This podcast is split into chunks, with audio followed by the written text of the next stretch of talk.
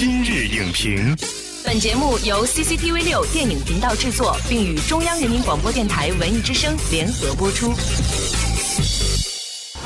品头论足话电影，今日就评八分钟。大家好，我是姚淼。我们首先呢来看几张图片，这是电影《狂暴巨兽》中出现的几只怪兽的数据。我们再来看下一组，那么这一组呢是呃很多人童年的英雄奥特曼与哥斯拉的身高体重。细心的观众可能会注意到，它们的大小或许是在同一量级的，但是体重呢却是天壤之别。究竟是谁在这样的体检数据上做了假？谁的设定才是不科学呢？其实像这样的设定漏洞，在科幻电影中呢还有许多。今天我们就特别邀请到了中国传媒大学教师金宇轩，您一起去寻找那些科幻电影中千奇百怪的不科学。欢迎金宇轩老师来今日影评做客。主持人好，观众朋友大家好。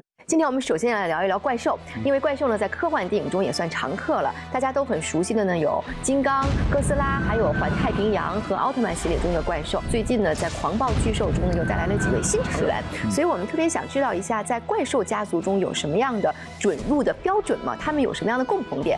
那基本上我们可以分两个门派，一个门派我们称之为空想科学派，另外一派我们称之为走进科学派，会跟科学的数据、跟物理定律比较接近的那种。我们有时候还用一个词说，走进科学等于什么？等于硬科幻派。比如说《异形》，其实这是从科幻文学角度来进行区分的一个东西。在我们以前的思维习惯里面，觉得空想跟科学其实是对立的。空想科学派里面，您觉得有没有什么特别不合乎科学的地方？空想科学派的最大的一个代表，就像刚才你也提到了，是哥斯拉。就是严格意义上说，我们都知道这种怪物不应该存在于我们认知的物理体系里面。其实倒不是它身高的问题啊，它沉。哥斯拉它有四万吨体重，你结合它的身高和它的这个体积啊，你一换算，它比地球上现存已知的密度最高的物质还要沉很多很多。当它出来打架的时候，你会发现往地上一站，哎，不用打了，嗯，直接它就慢慢的陷下去，慢慢的陷下去。嗯。像头号玩家，大家都非常希望呢能够看到奥特曼的身影，但是呢非常遗憾哈，因为头号玩家没有拿到奥特曼的版权，所以最后呢就成为了让钢铁巨人大战机械哥斯拉。如果他们真的能在电影里面打起来，会谁赢呢？当然，首先我们说这个头号玩家，它是建立在一个游戏世界里面嘛，嗯，所以在那个世界里面，谁跟谁打，我觉得都是合理的，会合乎他世界规则。但如果我们放到现实中，这事儿太可怕了。奥特曼抓起四万吨的哥斯拉，给他一个过肩摔，摔在地上。直接会引起至少是三点五级以上的地震，形成的冲击力相当于一次核爆的冲击力，就等于如果你我在旁边观战的话，离他们大概保持一公里的时候，当一个过肩摔之后，我们谁也看不到战斗的结束的过程到底什么样了。嗯，因为在现场是不可能有其他生物存活下来的。嗯，所以其实这就是一个所谓空想科学会带给我们作为现在的观众来说的一个巨大的疑问，就是本来怪兽辛辛苦苦出来说我要毁灭地球。奥特曼上来与他迎战之后，地球确实毁灭了，就是这种效果。好心没有收到好的结果。没错，是的。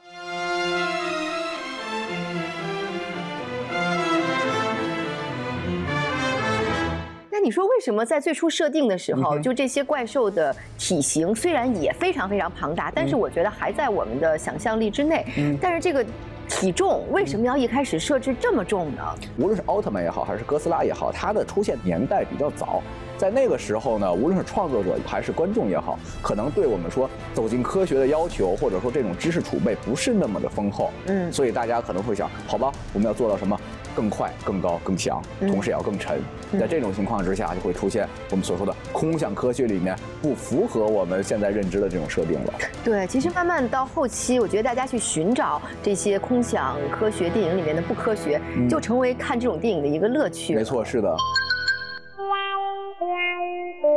那现在呢，我们会来聊一聊这种硬科幻，因为我们觉得跟空想科学比起来，硬科幻应该是非常注重这种逻辑上的严密性的，而且在这个科学的呃道理上也应该是圆的很严谨的。实际上是这样吗？实际上并不是啊。举个例子，比如说还是雷德利·斯科特《火星救援》，它有一个非常重要的关键性情节点，什么是马特·戴蒙留在火星上的是遇到了火星暴风。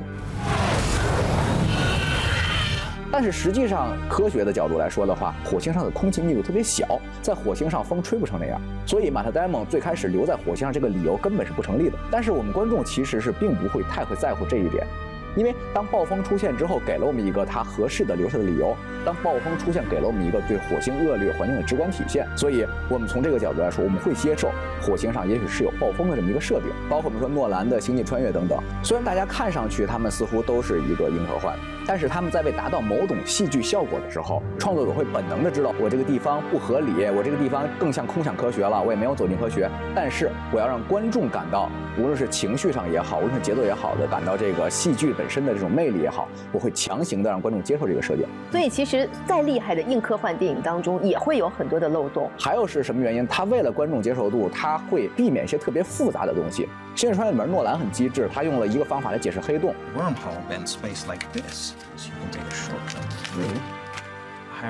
非常聪明的，而且也科学的解释方式，而且能让绝大部分人看懂。对，但是也有反例，比如我们举一个例子，有个电影叫做《呃独立日之地球反击战》，威尔史密斯这些人怎么拯救地球的呢？他们发现外星人的电脑它是这个可以中病毒的，于是他们编了一个电脑病毒。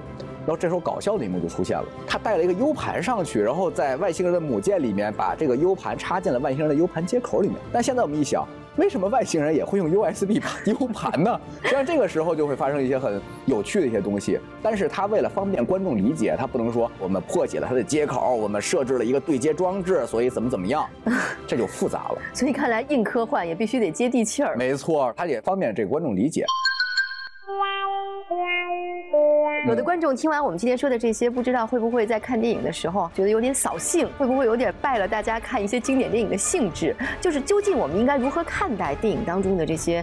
不科学的事情呢？实际上，我们面对电影里的不科学，其实我觉得，首先，如果一个纪录片的话，你一定要真正严格上的说，你要来走硬科学，你一定要走进科学，绝不能给我们看任何空想科学的东西。作为电影来说的话，我们会为了配合这个戏剧的表达，我们是可以适当的在这个世界观的情境之内。来设置这些东西的。同样，我们在谈科学在电影中的设定的时候，我们就算做一个很大的这么一个设定的话，你也不能大而无当，你一定要大而得当，在关键的看节上一定要经得起我们推敲。嗯，同样，也许你做一个非常微小的一个设定，iPad 已经变成什么样子了，看到汽车已经变成什么样子了，这种非常微小的改变，但这种微小的改变你也要做到小而五脏俱全。其实我觉得真正的一个有趣的科幻电影是能够让观众自己在回家之后，我们要来研究一下。我觉得这个时候，它其实起到一个作用，会更好的大于它这部电影。感谢金老师带来的精彩点评。就像金老师所说的，无论是科幻电影中的空想科学，还是走进科学，都要在讲述的世界观情境之内。大呢不能大而无当，小也要五脏俱全。感谢收看本期今日影评，也欢迎登录一九零五电影网观看更多精彩内容，下载电影频道 APP 获取更多独家精彩影评。下期节目再见。本栏目视频内容，请关注 CCTV 六电影频道，周一到周五每晚十点档《今日影评》。